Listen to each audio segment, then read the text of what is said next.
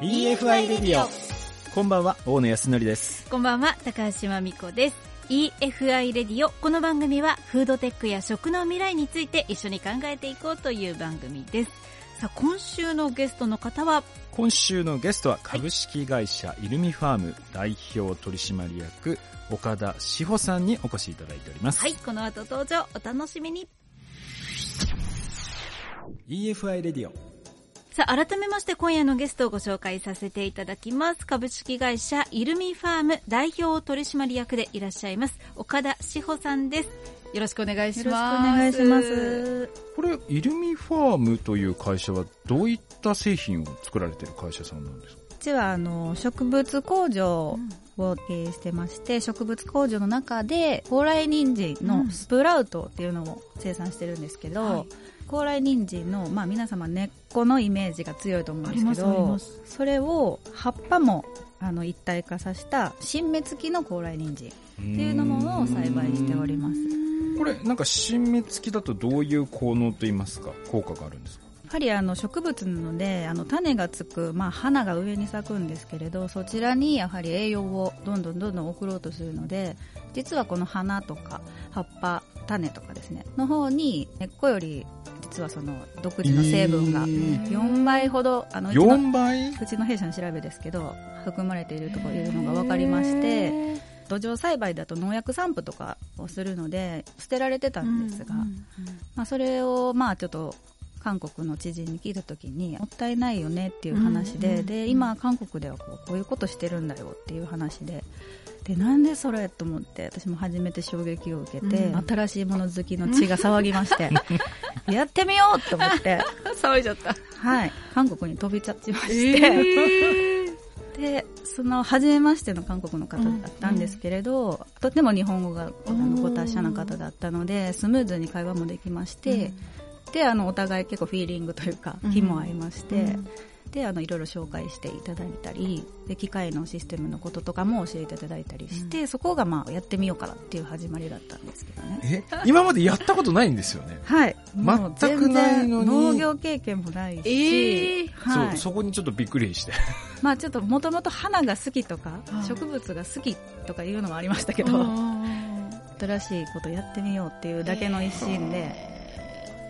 でもねこのなんとかまあ生産をする方法とか、まあこういうのを調達する方法っていうのはなんとなく人脈でできてきて、はい。ただこの栽培のそのする仕組みといいますか、うん。まあ先ほど韓国の技術を使われてこれ今植物工場を作られているはいということなんですかね、はいはい。ただこれもそのまま持ってくるんではなく独自にそうですね。仕様を変更されていると、はい。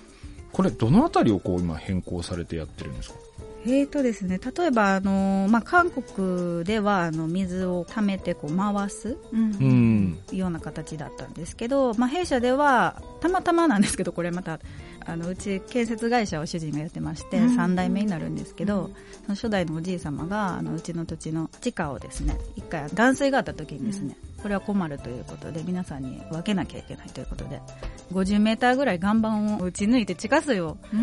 ーあの回してるんですね、でそれをまあ利用してうちはあのかけ流しで水だけでこう回すような感じの回路に変更したりとかですね、でそれによってやっぱりあの新鮮なお水を常にかけ流すっていう意味と、あとはまあ湿度気温何がしがまあいろいろ国によって違いますからそれに合わせたあの例えば何秒おきに何十秒噴射するとかですね、そういうのをあのタイマーを操作していじったりとか、えーそういうようなこともやったりとかね。結構各種いろんなところにセンサーがあってそのセンサーから得られるデータをもとに、まあ、水ですとかそういったものを調整されてそうですね。自動で散水するような感じのシステムにしてます。めちゃめちゃ最先端ですね。まあ、確かにあの植物工場となるとかなりの設備投資がねうん。かかるんですけどきっとあれですかねこれ。ご主人がその建設業をやられているということであれば、はいはい。そこのコストっていうのはだいぶ抑えられた。そうですそうです。かなり抑えられまして本当に廃材を利用したりだとか、あのそこら辺に転がってるパイプを利用したりとかして、おかげでできてるところではあります、これは今水耕栽培というまあ方法を取られていると思うんですけどこれがやっぱりその高麗人参を育てていくためにはやっぱり一番最適だった。そうですね。この葉っぱの部分を取得するっていう部分では、やはり水耕栽培ではないと食べれないものになってしまいますのでそこを利用するのにはやはり水耕栽培、かつ、まあ、あの他の植物とかもいろいろ研究したいなと思ってるんですけれどやはりあのこの異常気象と温暖化が今後多分ますます進んでいくと思ってるんですが極端な話夏と冬みたいな感じのイメージに今もなってると思うんですけれど春と秋がなくなる、まあ、要素も懸念しましてで春と秋を作りたいっていうのも一つありましてその施設の中でちょっと作り上げてみるっていうような研究もしてみたりなっていうのもありましてそうですね。植物工場っていう選択をしたんですけれど。でそれによってこの葉が使えるようになった、うん、まあ、今までだとその残留農薬とかっていうところがあったけれども、はいはい、もうこの水耕栽培でそれが不要になると。はい、うん、高麗人参の葉っぱってこうどんな風に食べるんですか？えーとですね、もうネット派をあの一体にして、私のおすすめは天ぷらなんですが、ちょっとイメージしにくいと思うんですけど、根っこの部分はちょっとごぼうのようなお芋のようなホクホク感に変わって、ちょっと苦味がある。で、葉っぱの方は、あの、しそみたいなイメージですね。しその天ぷらみたいな。めっちゃ美味しいやつ。でやっぱり火を入れると甘みが増すので、うん、県内のやっぱりレストランさんもあの取り扱っていただいているとこなんかはあのスープサムゲタンとかってよくあのメジャーで聞くと思うんですけどみたいな形にしてで葉っぱなんか使ったことないよって言ってたんですけど葉っぱを入れるとあのシェフによるとコクがすごく増すらしくってそれであの不思議だねっていうことで取り扱っていただいたりとかそのような味ですね。へー食べてみたい。はいしかも、この日本の国内の中でもこの水耕栽培で、まあ、高麗人参を育てる人たちはほとんどいない、うんうん、そうですね。私たちが始めた頃は多分ほとんどいなかったんですが、まあ、最近少しずつちょっと増えてはきているようですね。うん、じゃあ日本初ですね、きっと。すごい。まあ唯一ぐらいで思ってますけど。そしてあの、ハーブティーもね、作られて、はいいるんですが、はい、この高麗人参のハーブティー初めてです。そうなんです。私もあのやはりこの栄養成分がどうしても苦いということがネックだと思ってて、うん、皆様にやはりあの知っていただくためにはやっぱこう取り入れやすいような要素を加工していこうということで、でやっぱりお茶日本人の方やはり茶道とかの文化だと思いますので、お茶に変えてみようっていうところから始まったんですが、このまた苦味を消すのがまた大変ででそれをどのようなブレンドにしていくかっていうことをかなりもう何十杯もブレンドにブレンドを重ねまして5種類今作り上げたんですけど。ちょっと手元にあるのが高麗人参のハーブフルーツティーローズヒップハイビスカスということで、はい、もうこのお茶自体もすごい綺麗で、ね、水出しの女性の方に美容と健康を意識した方にとってほしいと思いましてどうしても高麗人参ってなんていうんですかね、男性の方の需要競争っていうようなイメージがあるかと思うんですけど、うん、そうではなくてちょっと美容と健康で女性向けにアプローチできないかなっていうところでハーブティーに変えてみました。であのまあ日本人の方が飲みやすいようにカモミールとラベンダーだったらそれをちょっと抑えつつほうじ茶ベースにしたりとかですね。でまあ私も生姜とかはあんまりもともと好きじゃなかったんですけど飲みやすくしたいっていうところで生姜とシナモンを入れながらも紅茶をベースにして飲みやすい味。それとまあ人参とどう合わせて苦味を消すかっていうところでスタッフと一緒に頑張って頑張ってできて自信作になってます、うん、へいいですね。水出しハーブっていうこれもちょっと飲んでみたいなと、色も綺麗ですよね。色もねお茶今見てるんですけどめちゃめちゃ綺麗で。見た目にもはいこだわりました。他にはなんかどういった商品を作られてたりするんですか？他には、あの、全然関係ない話なんですけど、もともとやはり美容とか、癒しとか、頑張ってる女性の方にも絶対あの癒しを提供したいっていうことで。でたまたまあの FSC っていう森林認証の愛媛県内の森のヒノキのチップがあるんだけどこれは捨てるんだけどどうにかならないかなっていうお話をいただいてこのチップは何に変えようというまた悩みが始まりまして。森を見てたらですねたまたまあの会社の裏山にですねヒノキの、まあ、葉っぱが見えたんですね、うんこれはいけるぞ。っ てなんかひらめいて。葉っぱを取ってきて、でこれをあのヒノキの精油にちょっとこう染み込ませまして、でチップと一緒に袋にコットンに入れることでヒノキの香りの強い芳香剤的なものを今開発してましてでそちら側匂ってもらったら分かると思うんですけどかなりヒノキの匂いが強くてもう本当にお風呂とかに入れてもらうとヒノキ風呂に変わるぐらいっていうそのぱりエコとか癒しとかっていう製品をテーマに今は新しい商品開発いろいろやってます。今実は私の目の前にあるんですけど。大野さんがさっきからずっとね、うん、スーハースーハーしてます。連れて行かれますよね森に、うん、ヒノキ。目の前に森が見えますね。見えました。いやでもすごいいい匂い、えでもこのヒノキこのチップは捨てられてたんですか？そうですね。これも伐採して森を守ろうっていう FSC の森なのでチップに変わったりやっぱりこう木材に変えれない材木に変えれないようなものをどうにかできないかっていうところででチップ加工にしてるんだけどっていう話で。いやいやまだまだ再利用できるものいっぱいあるんですね。そうですね。でも最後使われなくなると、まあ、それこそお庭に巻かれて土に返してもらったりでもいいですしと思って。これもこのままお風呂に入れて。はいお風呂に入れたり1週間ぐらいは繰り返し使えるんですが、うん、まあ、あの匂いの気になくなったりとか例えばちょっとアレルギーとかがあって、うん、お風呂は苦手なんだけど匂いは好きとかいう方はあのお部屋に吊るしていただいたりとか、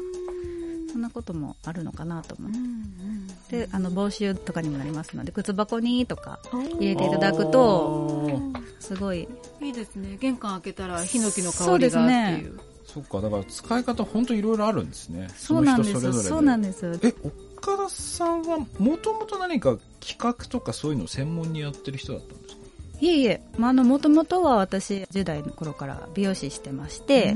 はいすごいですね。アイデアマンですよね。いやいやいやいや。もう何なんでしょうね。なんかポンポンポンポンこうやりたいことがいろいろ見つかってしまうんですよ。だからあの周りに止められるぐらい いやなかなかいやチップがこれあってねって言って森見たらこれだって言って。これだって言って。なかなかないですよ、はい。もうそういう破天荒と言いますかね。ちょっとそういうところはあるかと思でもしかも子育てもねされつつっていうところで、はい。はい、そこの子両立とかもどうされてるんですか？そうですね、まあ、自宅兼事務所みたいな感じの家の近くで建設会社も事務所もありますので、まあ、本当にちっちゃい頃から子供を見ながら仕事するっていうのが感覚であったので、子供を見ながら仕事できるっていうのは逆にありがたい環境やなっていうのは私も思ってて、はい、だから子供に寂しくない思いをさせながらお仕事したいと思いましてだから今のスタッフとかにも同じなんですけど、あのまあ働き方って自由でいいんかなと思ってて、子供が体調を崩したりとか、っていうのはもう絶対あると思うんですよね、普通のご家庭って。だからそういう時に臨機応変に対応できる企業があってもいいのかなと思って、そういう方たちがやっぱり働きやすい環境づくりを、まあ、大企業じゃないからこそできるようなことってあるんじゃないかと思って、まあ、そういうところの一部になれればいいかなと思ったりはしながら子育てをしながら働いたりっていうでお互いスタッフさんとも共感し合ったりっていうところで子供がいて全然良かったなと思いますけど、ちなみにそんなこうアイデアマンの岡田さんはこれからどういう展開をされていこうと考えられてるんですか？これからそうですね。やはり先ほど言ったような女性の方を雇用できるような自由なことが皆さん意見出して言えるような企業にしていきたいのと、まあ、またこれ新しい研究が始まってるんですけど始まってるんだ。あの食用花をですね、はい、ちょっとやってみようかなとやってまして、はい。で食用花っていうのはやはりあの土壌だとやっぱ無農薬でしないといけないっていうのがポイントなんですね。なのでやはり土壌だとその虫とかもやっぱりお花好きですから、寄ってきますから小さく小さく虫を取り除いたりとかっていう作業を皆さんやられてるみたいなんですけど、でそこでやはり皆さんそれを植物工場にシフトしてるっていうのを聞いてあれ？うちまたできるんじゃない？っていうことになりましてで、まあ、県内でもあまりやってる方いらっしゃらないようなのでちょっと先駆けてそちらもやってみようかなっていうところで今はあの植物工場花畑にすべく頑張っております、へ いや楽しみですね。楽しみ。もうすでにね、はい、先に進んでらっしゃるんですね。そのなんか様子はホームページとか見たら今こんなことをされてるなっていうのは、ね、そうですねホームページとかまあ簡単なインスタグラムですけども、やってるのでちょっとずつ公開できたらいいのかなと思ってますけど、はいぜひ株式会社イルミファームカタカナイルミファームで検索したら出てきますので、はい、ホームページもぜひご覧いただけたらと思います。お願いします。はいということで今夜のゲスト株式会社イルミファーム代表取締役岡田志保さんでした。ありがとうございました。ありがとうございました。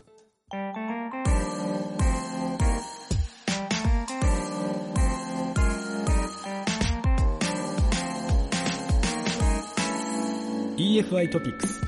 さあここからは EFI トピックスのコーナーですが小野さん今日はどんな話題でしょうか？今日はですね、はい、ちょっといつもと経路が違うんですけれども、うんうん、国がですね、農林水産省がですね、はい、食品産業の持続的な発展に向けた検討会というのをですね設置しまして、はい、これからのその食をどうしていくのかっていうの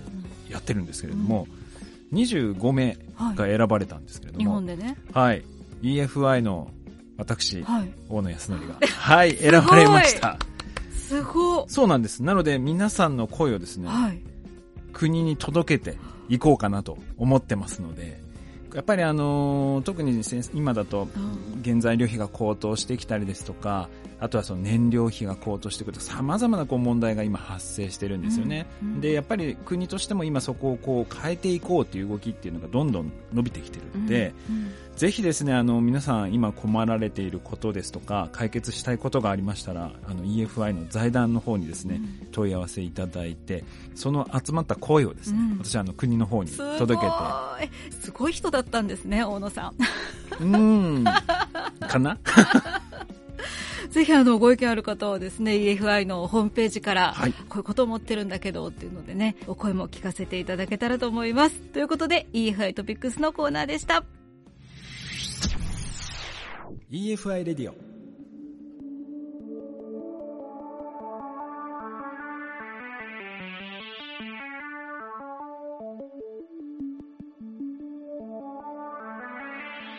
ということで今週もエンディングのお時間ですが今週岡田さんなんかパワフルな方でしたね。いやすごかったですね。全く今までやったことのないことにこの短期間でチャレンジしてここまでに持ってってる人初めて見たかもしれない。なかなかできないですよ。しかも韓国に行って日本じゃない海外の人とやり取りするっていう。やったことないんですよ。いやすごいなだからやっぱり一歩踏み出すってすごい大事なんだなって改めて感じました本当ですねということで、この番組はですね、ウェブ上でも聞けます。EFI レディオで検索していただいて、FM 愛媛の番組ホームページ上で聞けます。また、ポッドキャストも配信中です。最新回、番組終了後にアップ予定となっております。ということで、今週もそろそろお別れの時間です。それでは皆さん、また来週、EFI レディオ、大野康則でした。高橋真美子でした。